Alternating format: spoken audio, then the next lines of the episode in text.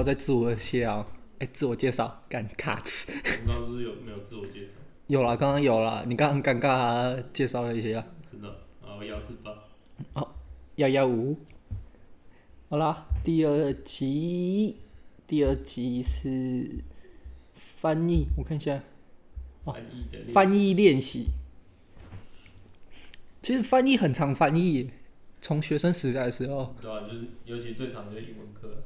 什么克漏字啊什么的，要不然就古文，对，干股真的很，而且还要一字不漏。要背注释，不一定啊。后面后面其实实际上是不一定。我们那时候要背翻译耶，你说那个什么语义同志时，能张目对日，对对对对对，像那那种些都要东西背一一模一样。好恶、啊。只是不同家出版社不是翻译会不一样，就是老师就会要求你要写的跟课文哦翻译一样但，是你可能遇到老师比较严厉一些这样子。哦我还南好，头那么开放我运气比较好，可能遇到老师就比较那个。啊！再来简单介绍介绍一下翻译，维基百科是说是在准确通顺的基础上，把一种语言资讯转变成另一种语言资讯的活动。然后通常分两个阶段，从原语言中解码含义，然后再重新编码成目标语言。所以基本要求是对这两个语言都要有一定程度的了解。然后一个好的翻译重点应该就是能准确的翻译出那个说话者他想表达的意思。那个语境啊，对啊，那如果是教育部国语词典讲的话，就是将某种语言文字用另一种语言文字表达，然后把代表语言文字的符号或数码用语言文字表达出来，然后不然就是从事翻译工作的人，还蛮合理的。对啊，是蛮合理。因为我不知道，就是其实你今天要翻译一个语言，有语言和语言之间本身也会有距离，就是有一些单字可能在另外一个语言没有，那你如何准确的翻过来，你就会很麻烦。嗯，对，可是有时候也不用转换语言就需要翻译啦。有的人讲话就是需要翻译才能懂他在到底在讲公啥想。哦，你说那种比较是呃语义表达不清的状况这可种，是这种也算翻译吧，或者是他讲的比较深，不是大众这算比较解析啦，解释这样子，但我觉得不到翻译耶，就是好，今天假设说我我讲了一个量子力学的东西，干没人听得懂。对这样子，然后但是可能有人听懂的人，但是他又在利用另外一种方式去解答转译啊，不是说法是转转译，译。我不知道，我因为我对翻译的感觉会比较像是就是跨语言，跨语言。就是英文那这样英文变中文，中文变俄文之类的那如果城市算吗？城市嘛，把人看得懂的东西变成电脑看得懂，那也算吧，我觉得也算。这样我会觉得也是，那密码破译嘞？那个就不一样，那有一点像是密码破译哦、像是图灵那时候在做的那我种知道感你的觉。意思就是啊，我不知道密码破解这样算不算翻译？只是就是据我所知啊，就是如果说我自己对翻译会比较有想法的一点，可能还是一样是维持在跨语言的部分，就是只能 A 语言变 B 语言。那类火车变公车，两个都繁体中 文，这样算翻译吗？那个叫硬朗吧，那个不一样那个不一样，那算饮料吗？那那个叫硬朗，那个就是有点大科，较大的大科那如果简中转换成繁中，或相反过来，那也算翻译吗？算了，我觉得算了，因为它有制服上面的变动。所以你的重点是在字符上面的改变吗？嗯，或是啊，可是不算字义上的当转然换讲呃吗？讲话的话可能不用，讲话不用。但如果说你是接的是文字翻译或者是语言翻译，我觉得这个可以拆开来谈。可是就它是翻译的指导，我有一个问题点是质量，什么质量？质量？质对啊，量？如果他们在讲他们质量多好，因为因为然后我们会翻，就会说它品质多好啊，我会觉得这比较有点像是用词差异，不是翻译用词差异啊。因为因为因为我们其实也会讲质量，只是我们讲的质量是另外一个东西。对，这是另一个意思。什么恒星质量，这样子，或对者对说对某一个物体的质量为对对多少，对我们会比较变成是这种意思。然后，但是他们的质量就是我们的品质那种感觉，对啊，可是那会变用语差异啊。但是我觉得这也可以算翻译，啊所以意也算嘛。意义嘛，意义应该也算。那古人需要翻译吗？要啊，当然也需要翻译啊，要跟其他国家做翻译的行为，像是中国哈，中国它以前有朝贡体系，呃，附近什么越南啊、朝鲜啊、日本啊，哦，对对对对他对，们来，虽然说他们那个时候的状况是这些周边国家，它可能也会使用汉文，因为一开始像是朝鲜、日本，它没有发明自己的文字，哦对，一开始没有。他会借用中文字，他借用中文字，所以说会有时候会出现，他们会出现一个状况，就是，呃，他可能这个字他用中文字表达字意，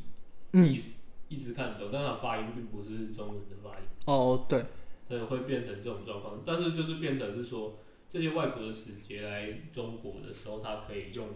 嗯笔谈的方式来沟通，哦，所以他们早期的翻译不是像现在的即时口译，也有。也是有吗？也有，其实也有，就是通常会是可能会两国内都一定会有经手对方语言的人，这是在古时候也不是什么稀奇的事情，就是可能透过商业啊，透过什么的，哦，一一定会有在两方来往的人嘛，嗯，然后把这些人培养起来当翻译。对吧？但是翻的好或不好又是另外一回事了。然后他们会把这个事情当成一个职业吗？就是嗯能当饭吃吗？比较不是专门一个人在做这件事情，他嗯比较不是专门一个人在做，他反而是可能是同时这个官员啊，他懂那个国家语言，他才去当那个国那个官员，但他有本本业有其他事情，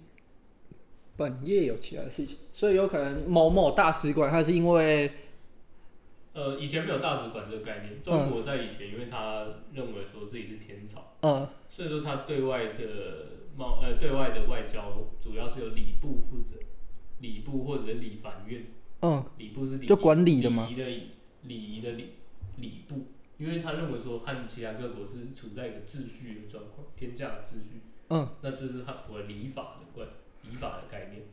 嗯，所以说通常如果说朝贡使节来呃首都去京城的时候，是礼部负责接待，礼部要负责做这件事情，礼部其实很很忙啊，他的事情很多，礼部还要管教育，还有管教育哦，所以他们古代的外交部跟教育部是放在一起。也不能放在一起，它不能用我们现在的逻辑去切，就是哦古不能时候用那个古时候没有所谓的外交部，嗯真正中国建立现代状况的外交部是到了自强运动的时候，清朝的有个嗯总理各国事务衙门。然后，但这个总理各国事务衙门其实也有点诡异的点，就是他一方面跟各国交交涉，但他另外一方面他自己也在办洋务运动。扮演什么？洋务运动就是自强运动，就是他自己有在做一些盖一些工厂啊，盖建筑哦，那些，所以你就把它想象成是经济部和外交部的这种合体。嗯，对，以后变成这种，会变成这种状况，这样。只是这不是我们今天不是要讨论这个，啊，对啊，是要讨论翻译。但是古时候的中国确实会翻译外国的东西，最知名的就是那个谁，那个三藏法师玄奘，哦，玄奘。他不是去那个嘛天竺取经，哦，对对对，去去印度，古印度去学习。去印度取经吧，然后那当然取回来他还是要翻译，所以说他其实他玄奘他在走走路，他经过新疆，经过中亚，到达印度之后，他其实他得到经典，他也没有马上回中国，他在当地先学习。学习当地语言，然语后言语法那些的，嗯，再把它翻过成翻成中文对对对，带回来。他可能在当地有翻一些，就已经有翻一点，但是他其实更多是带了很多原点，是原本原文书的概翻念，对对不对原了？文书要带回长安城，嗯，长安城，然后就是那时候的唐太宗就给他在长安城的一个寺院里面当住持，但是也让他做主持翻译的业务，嗯，就是所以说他是后来带回来之后，他就继续在呃长安城里面做翻译，他慢慢翻这样子。哦，所以如所果以它其实现在的翻译要拜祖师爷，应该要拜玄奘，其实更早也有其他人的这样子。只是比较有代表性的应该是他。然后我不知道你有没有看过一些，就是在讲，就是一些印度的神明，他们的字都是什么摩诃什么什么的。哦，他那个都很难哎、那个是发，那个字是故意选的，那个字那个时候是故意选的。他们那个时候在翻译的时候就有想过说，要让大家知道说他是天竺人，他是印度人，所以说他就故意去挑一些生冷僻字，就是有点类似我们故意用外国人的口音去写字不，是不是不是口音问题，是他可能像如果说我们今天的翻译，可能今天那个我们翻译某个印度人的名字，我们可能叫什么叫做什么莫里斯或塔嗯图尔这样子，嗯，那这样子，他可能同音音类似，音是类似，但古人会故意翻字，会把它找一些奇怪的字来去翻，像是塔尔，可能那个塔就会变成是另外比较冷僻的那个塔字，哼，这样又或者是莫这个就是莫斯科那个莫，他可能就会翻成魔这样子，魔鬼的魔这样。哦，他就故意让你，他那个时候他是故意的，就是让读者一看就知道说这个不是中中国人士可是我看那些佛教的经典上面的那些经文，要说有翻译，其实也看不太懂啊。那都是音译的，音译，因为有这就是翻译的一个问题，就是他不知道怎么把这个用成中文。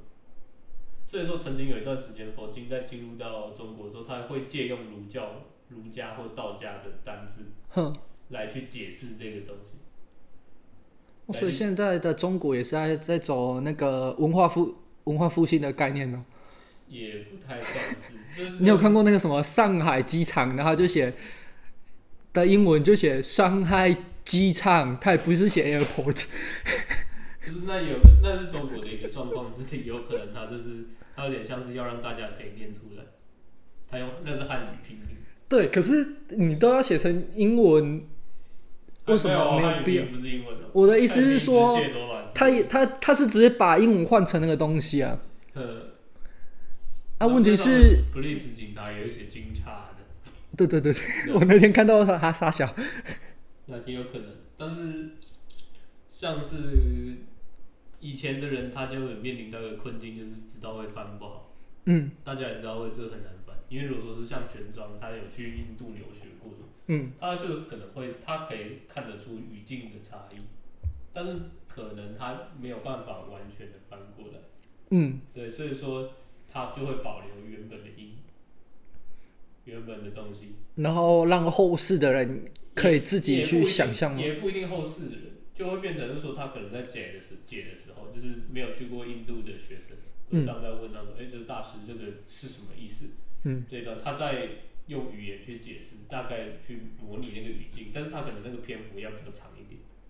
然后可能一个字，他可能就要花很长的篇幅去解释这个意思，然后在当地什么意所以思，所以说会变成是有其他的工具书来辅助大家翻译。翻译翻译书就对了。对，翻译翻译书就会变成这样子，它是一层一层，的，就是变成是好，那可能玄奘大师他讲，那中国的和尚哎、诶听懂了，我知道意思了，那他再把它写成册，写成书，就是所以说我们常会看到有一些呃古书会什么什么注，什么四书集注，哦，我的看法，也不能说我的看法，就是说解释，我帮你解释，参考书这样子。那会不会一直四书集注集注？有有这种债注什么之类的，像《金刚经》好了，《金刚经》有《金刚经注》嘛，嗯，就是中国的这边的和尚也好，或者是这样，他因为他知道他原本翻译的，然后有一些单字你们他妈一定看不懂，那嗯，那我再另外再解释。这样越来越复杂的感觉。啊，这个古时候是没办法，这个古时候没办法有，因为资讯你没办法直接再飞到印度去问当哦地哦的师傅，就不能，嗯，这种事情办不到。哎、那我有一个还蛮好奇一点，在秦始皇书同文之前，嘿他们六国也是需要翻译吗？六国要翻译，要翻译，因为各地的语言是有落差的，是真的差距很大有时候很大的。你像你刚刚讲上海以前，那也是讲吴语，吴国的吴，哦。孙武的那个武，对，那个我根本看不懂，因为那根本就听不懂，根本就听不懂。嗯，但是他们很大一层面可以比谈的，一样是比谈。哦，就是反正如果听不懂就用写的，对，然后呃，秦始皇他的书同文，他其实没有统一念法，他没有统一念法，但是他只是让字大家长得一样。然后这些字其实本来就有类似的意思地方，有点像是笔画的，哦因为它是慢慢分散出去的，对所以它只是取一就个是他可能大众的他可能原本说好，你今天这个字是实画，但是可能传到另外一边变成十几画，哼变成那呃秦始皇的结论就是，那我们就统一以几画为准，哦就是统一字形，但它没有统一方言语哎、言，为什么他当初没有想到要统一方言？太难了。中华人民共和国到现，他用现代的方式去统一方言，他花了七十几年还没有完全统一方言。哦，各地还是会有什么四川话、北京对话、啊上海话那种就是啊，就或者是说，好，或许它可以统一方言，但是它会受原原生腔调的影响。而且你要想，中国是一个比较大的国家，所以说，呃，它本来就会有这种十里不同音，百里不同俗的那种情形，哦，那好麻烦哦，非常麻烦啊。所以说，那而且没有意义啊。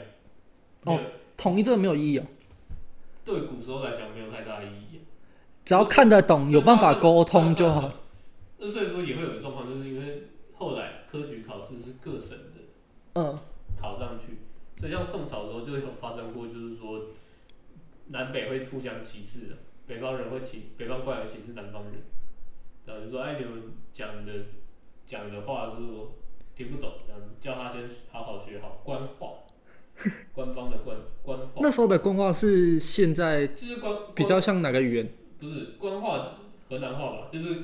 官话其实就是首都附近的讲通行的方言。首哦，都附近通勤方面。然后一般来讲，好，假设我是一个福建这边考上科举的地方官，嗯，就是我要花一点点时间学官话，因为有因为朝廷里面有讲其他可能，呃，是北方人，他讲陕西话，嗯，或者是说他是四川人讲四川话，嗯，但是我们还是朝廷上面讨论要有共同语言嘛，所以他们大家会学官话，哦，但是这个官话其实也是变动的，这个官话会变动，看首都在哪。首都在哪里？首都在哪里会很大？所以如果像那个宋朝有北宋、南宋，它的官话可能就会不一样。对，会变有所变动。像是南宋时期，因为他到了江南地方，嗯首都在江南地方，所以说他的官话会掺杂很多南方的一些用语，哦但北、北方的时候有落差。然后像是明朝的时候，它有一个那个叫做叫中州官话，就是中部中部官话，嗯因为它一开始定都南京嘛，都南京这样子。然后后来明成祖的时候，把首都从南京迁到北京去，嗯，然后这很大一部分影响我们今天的北京话。因为我们常常会很直观地认为说普通话、国语或国语这个东西就是北京话，这其实是有一点问题的。就是我们今天讲的国语、讲的普通话，其实你应该说是北京话，以北京话为基底的改良，是这样子，哦，应该要这样解释。它不完全是北京话，因为它并它并没有完全借北京话，它那为什么我们要用北京话来当我们基的底的。对，当我们中华民国的基体？这曾经是有一个谣言啊，就是说什么当初民国初年的时候，有几个大佬大家投票开会，然后要决定用广东话还是北京话，然后最后选择北京话。就是这其实是一个，这是一个那个假的故事，不存在这种事哦，情，不存在哦。不存在这种事情。呃，当时的状况是这样子，就它的背景也有点类似，就是说我还是要有一个统一全国的方言。啊，因为承袭大清，所以也没有，大清他也没有很认真在做这件事情。然后，而且今天就是后来的北京话，其实有掺杂很多南方南方话，因为明成祖迁都，很多公务人员搬到北京去。嗯，那那像北京烤鸭也是，北京烤鸭是南京烤鸭，到北方的变体，这样子，对嘛，鸭迁到北京还是鸭，那呃只是吃法不同，吃法就变不同。然后那个时候他会选择就是用呃，选择用北京话来当基底的原因，当然了，就是后来袁世凯首都在北京，嗯然后在南京，然后后来在北京，然后在北平附近，所以说其实北洋政府它也发展了一段时间，嗯，它也发展了一段时间，然后后来。呃，国民政府就是统一全，蒋介石北伐成功了，统一全国，然后他要执行就是国语化的政策，嗯，但是国语化也有一个大前提，就是要让大家知道这个字怎么念。嗯，所以说后来才发明 b p m，懂我意思吗？就是以前的状况是，呃，古人在学念字的时候，他可能没办法，或又或者说这个字本来就有多重念法，那他就哦，会造破音字嘛，但是他就会照他当地的念法去读书嘛。然后国民政府那时候为了要解决这个问题，就是要解决说那念法没办法统一，嗯所以他发明 b p m，、哦先先让大家知道 b p m 的正确念法是什么，哼，这样子。然后嘞，然后再让他大家去学中文，哦，让他学会官方认定的读音应该怎么念。对，就是这种，它是这样的程序，这样的。所以说，其实也有一种说法是说 b p m 很大一部分就是有助于有助于中文的统一，中文念法的统一。啊当然，连 b p m 本身它可能会到各地，它在那个时候在中国大陆推动的时候，它到各地念法自己也不一样，有些地方念 b 嘛，有些地方念 bo， bo，对 b o 那个 bo 可是这样怎么念啊？ bo bo bo。这台湾国语的感觉。也有可能啊，没有、啊，就各省就本来就各省都有自己的念法，所以后来是，呃，后来当然了，就是中华民国来到台湾，他在台湾也是执行不用，他在台湾比较好执行。然后中共他成立，他其实也知道说要用一个音译去处理，但是他那个时候其实有谈过，他没有继续用 b b m 的原因是因为他们打算呃要和其他社会主义国家一样，越南啊什么一样，用罗马拼音的方式。哦，所以他们用罗马拼音是有这种历史考量。对，要不然不不不那么好用，干嘛不继续用？因为其实如果你用有一种说法，这我看过，就是说汉语拼音和 b p m 比起来 b p m 比较可以把字切得很干净。好像也是因为 b p m 本来就是为了中文的的发明的嘛。发明出来的表音文字嗯，这样子，但是罗马拼音会面临一个问题，就是它没办法很明确的表达每一个中文会有的音。哦，卷舌音可能用英文就不太好被表达出来。而且差异所以说他他的状况是赋予那个罗马字特别的念法，只是这不是白费功夫吗？我就等于又多做一个步骤对去为对对了对达成但原来就可以做到的目对对的。对，就是你原本不喷喷，你可以做到这件事情。嗯。但你今天的前提是我不想用喷喷，嗯，所以我才去用罗马音，这样子，就会变成这样子。啊，你怎么会跑到这边呢？ 因为总是要先定义好语言嘛。我已经定义那个定义不完，那我哦想问一下，有没有翻译失败的案例？有啊，很很多、啊，像那个清朝末年的时候。哼，清末那时候因为要执行自强运动，或嗯者学习外国性质，所以其实翻译非常重要。对，翻译非常重要。但是我们知道语言是人在使用，人在使用，所以嗯说有的时候你在翻译的过程中会出现，呃，有一些翻译淘汰的行为，就是我觉得你这个翻的太烂了，我用另外一个翻译。哦，他可能觉得意思表达不够精确。像是我们今天讲的中文，里面有很多翻译，其实日本人翻译和制汉语。哦，好像有像什么经济，哎，经济或者是我们学科很多都是化学、物理、天文这些哎、。天文不是旧的，不是天文地理啊，听起来感以觉前就的是天文和现在的天文不太一样，哦意思不一样，，不一样。意思不一样。对，然后还有什么地理啊，然后还有什么，反正就是有很多类似相关的。那当时的中国也有一些翻译家，他们会想要用中国自己的翻译，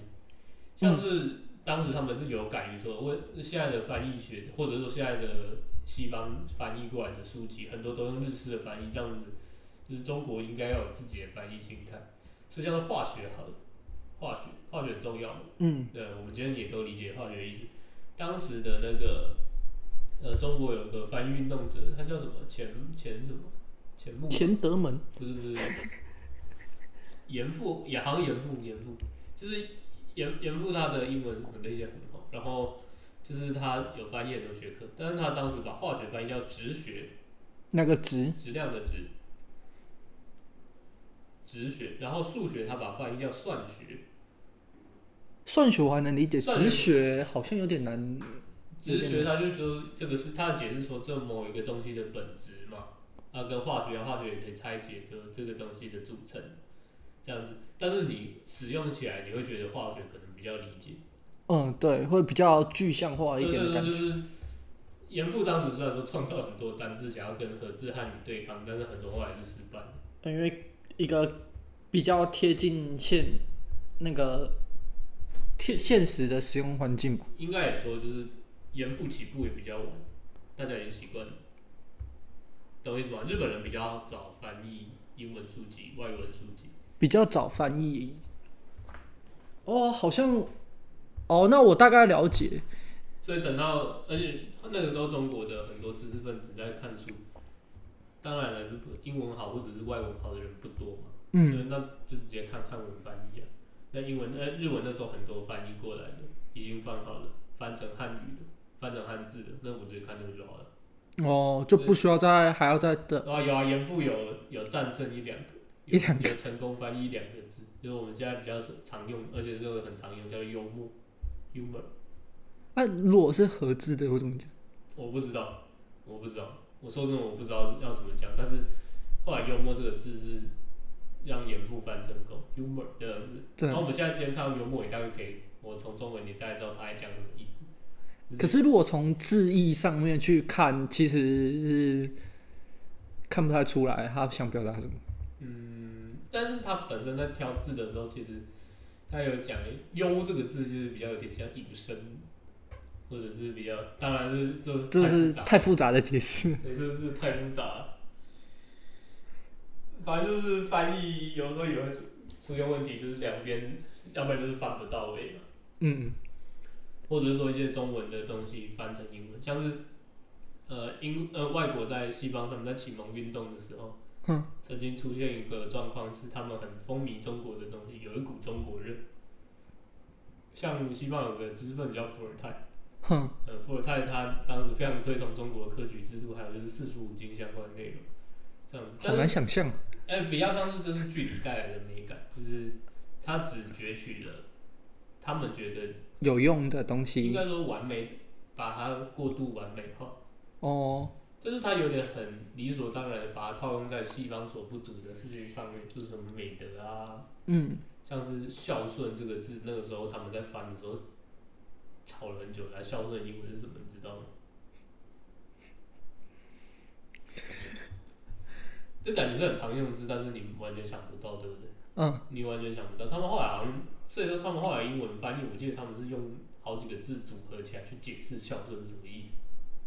所以就这会变成是牵扯到文化的问题。可是还有一个问题，就以孝顺为例好了。虽然我们好像重点讲的时候啦，重点好像是在“孝”那个字上，但实际执行起来比较是在“顺”那个字。对吧、对是，就是孝是一种态度，顺是实际行为。对啊，可是虽然讲好像都是要有孝心，都是，但是实际上他就是要求你顺从他。对啊，我记得英文翻译成什么 humble 什么什么的，反正就是有个谦卑这东西。但是我我也觉得那个翻的其实没有很到位，因为谦卑跟孝顺其实没有还有落差，对，还有有一点落差。对啊。然后最厉害的那些翻译就是像一些外交场合的一些外翻译，他们要即时口译，这样子，尤其是呃像是如果说比较麻烦是中文使用者，他可能要用一些成语、用一些典故的时候，这就很考验翻译的能力。像打假设他今天突然讲了一个诗词，这哼，样子那他要想办法把它翻译成英文，这还蛮蛮难。哦，这好难哦。但是我记得 YouTube 上面有个影片是那个中共他们以前有个总理叫温家宝，然哦，后他呃很喜欢，最和平的年代。他很喜欢在记者会的时候讲一些事情，然后就有一个翻译超屌，就是他可以直接翻出来，但是他不是翻，他不一定会照着事实内容翻，但是他会把那个意思尽量的表达清楚他。可以把意思和就是假设说什么，呃我想一下，就是像有一个什么老骥伏枥，志在千里，嗯，他是在讲说就是我虽然老了，但是我还是仕途老马的那个概念。也不是不是死亡嘛，是心有还有宏图大志，哦，是老骥伏枥嘛，这样子。就我老马了，但是我还是觉得我应该要有所一番作为，这样子。然后那他在翻译英文的时候，他虽然当然不会说一个一个字翻，嗯但是他可以同时表达说，就是他就是用马来比喻说，我虽然年长，但是还是有所那个，就有点像他音译同时可以达到。那就是那他怎么翻？All horse has dream。我记得有个 YT 影片，等一下可以看一下。这样子那那如果是西方，因为我们看他们很多语言在欧洲大陆上，嗯，啊，可能隔壁可能隔壁狗隔壁国就讲完全不一样的东西语言了。不会到完全不一样啊，因为欧洲和亚洲不太一样，哎、欧洲和中国不太一样的点就是他们虽然是各个国家各自的语言，但他们其实各个语言通常有多多少少一点点共同性，像是什么拉丁语啊，或者是日耳曼语系，这样子，其实他们的语言距离比我们近，语言和语言之间有距离，你知道吗？哦，还有距离，距离就是代表说他们的文语法或者是单字上面的差异。嗯，这样子。有一个我之前看过一个文章，是有一个说法，就是说，如果今天你让一个完全没有学过外文的中文使用者，同时学英文，他就同时学土耳其话，他土耳其话会学的比较快，因为土耳其语和中文的距离比较近，哦，懂我意思吗？他语法的使用上面，又或者是他的那个单字的那些单字的使用比较接近。哦，就像我们学日语，比学英文还好想象，因为汉字看得懂。对，类似这样的日，只是日语举日语为例，其实有点不太好，因为日语很多那个合字英文在里面，还有没有还有另外一点是日语被认为说是孤立语言，孤立一般每个语言之间彼此会有一个语言家族，有什么什么圈圈语系、汉藏语系、拉丁语系、日本慢语系，嗯，然后日文一直被有争议的点就是他找不到他的亲戚，只有在岛上而已，只有在日本他们上面那、北海道没有吗？不是啊，就是日本国家里面的北海道什么阿伊努那个语系，他会以前有一一一派认为说日语应该属于阿尔泰语系，阿尔泰就是呃北方俄国那边，俄国西伯利亚那哎，边所以如果假设俄国人要学日文，不是那要是不一样，因为俄文的我们现在现代俄文是俄国的西边，靠近欧洲那边，就乌克兰、白罗斯那边嘛，对那边，哦，所以它距离还是远。所以日语一直有争议，因为日语后来但是日语又觉得说跟阿尔泰语系长得很不像。我也长得不像，对，反但是反正就是它是自己一个语言嘛，所以它会被叫做孤立语言，就是它是比较孤独的语言。这样，那像是台语、客家话、广东话，其实都可以抓出来，这个叫汉藏语系。汉语跟藏语是相近的哦，他们的分类上面会觉得说有一些有一些地方是接近，但是这个语系分法本来也有一点问题，只嗯，是是后来被人家沿用下来。蛮所酷以的。所以说，像欧洲国家，通常他们会有很多共同性，因为以前曾经是罗马帝国，又或者是说国家和国家的边界曾经变动，又或者是说因为国家本来就贴在一起，所以两边的人会交流。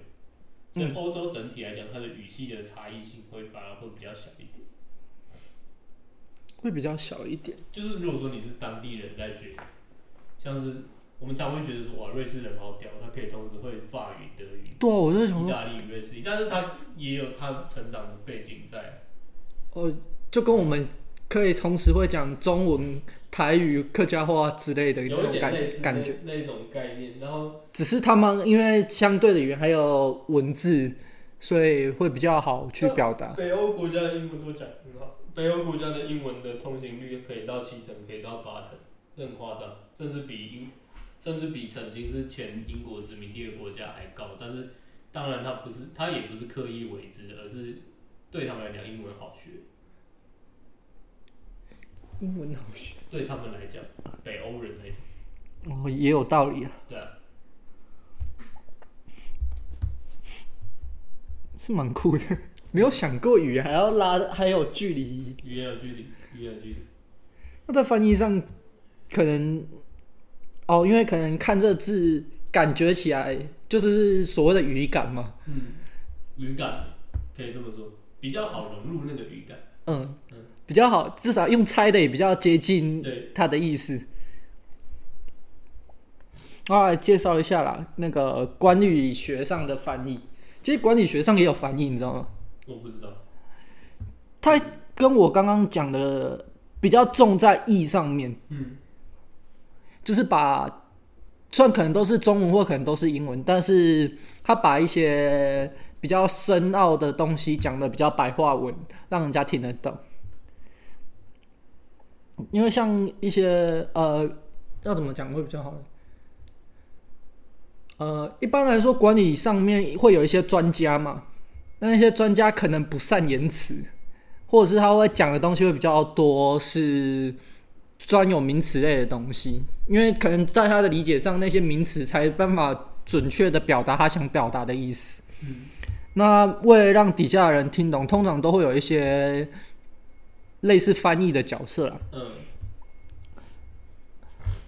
呃，会不会把那个收集来的那些资料啊，在经过评估之后，转送到相关的人的手上？然后我们也算他叫转接者的角色。嗯，然后，如果对翻译有兴趣的话，其实在台湾还是主要是英文翻译啦。啊，如果要讲英文即时口译这种话，有一个叫中英会议口译联合专业考试，然后就是翻译的专业考。英文考试是差在哪里？就是他用比较多常用单字吗？ 还是呃，不算，我等一下会稍微介绍一下。不过它这个考试有一点不太一样点是，你必须是台大翻译硕士学位，嗯或者是台师大翻译研究所，或是辅大的跨文化研究所翻译学硕士班这三间学校的学生才可以去考。嗯然后它也不像一般的那种证照会有会有专业，就是你必须要拿到这张证照才可以做的这种问题，所以其实不算是，虽然它是目前台湾最大的口译认证考试啊，但是毕竟你只限定这三间学校可以考，嗯这样其实也没办法说那个有一定的普及性。我来介绍一下考试的内容好了，它考总共考四个部分。嗯第一个是逐步口译，英翻中，一篇演讲，然后连续两段，每段三至六分钟。嗯然后第二个是一样逐步口译，中翻英，然后然后一样两一一篇演讲两段，然后每段三至六分钟，嗯然后第三跟第四都是同步口译，一个是英翻中，一个是中翻英，然后就是十五至二十分钟，其中包含包含八分钟的带稿同步。看一下哦，然后他最后出来的时候，他考试意义是会帮考考考生分成五个等级，一个是新手、进阶学习者、胜任者、熟手、专家这五个等级。嗯所以如果有兴趣想要当翻译的话，要先考这三间学校的研究所，然后呢再去考这个考试。就感觉台湾的翻译有时候都被埋没。对啊，其实翻译蛮重要的啊、嗯除了可能简中大家一看就看得懂的情况下，要接收国外的相关资讯，还是需要靠翻译。嗯我觉得我们国家是真的需要再多重视这部分。嗯，确实不能。